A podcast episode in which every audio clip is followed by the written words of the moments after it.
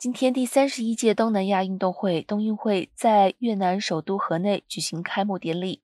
第三十一届冬奥会的口号是“为了一个更强大的东南亚”。开幕典礼在可以容纳四万人的河内市美亭体育场举行，活动共进行大约两个小时。本届冬运会共有。十一个国家超过五千名的选手参赛。由于是第三十一届，每个国家各派出三十一名运动员代表参加绕场。主办国越南压轴出场，越南国家主席阮春福接着宣布冬运会正式开始。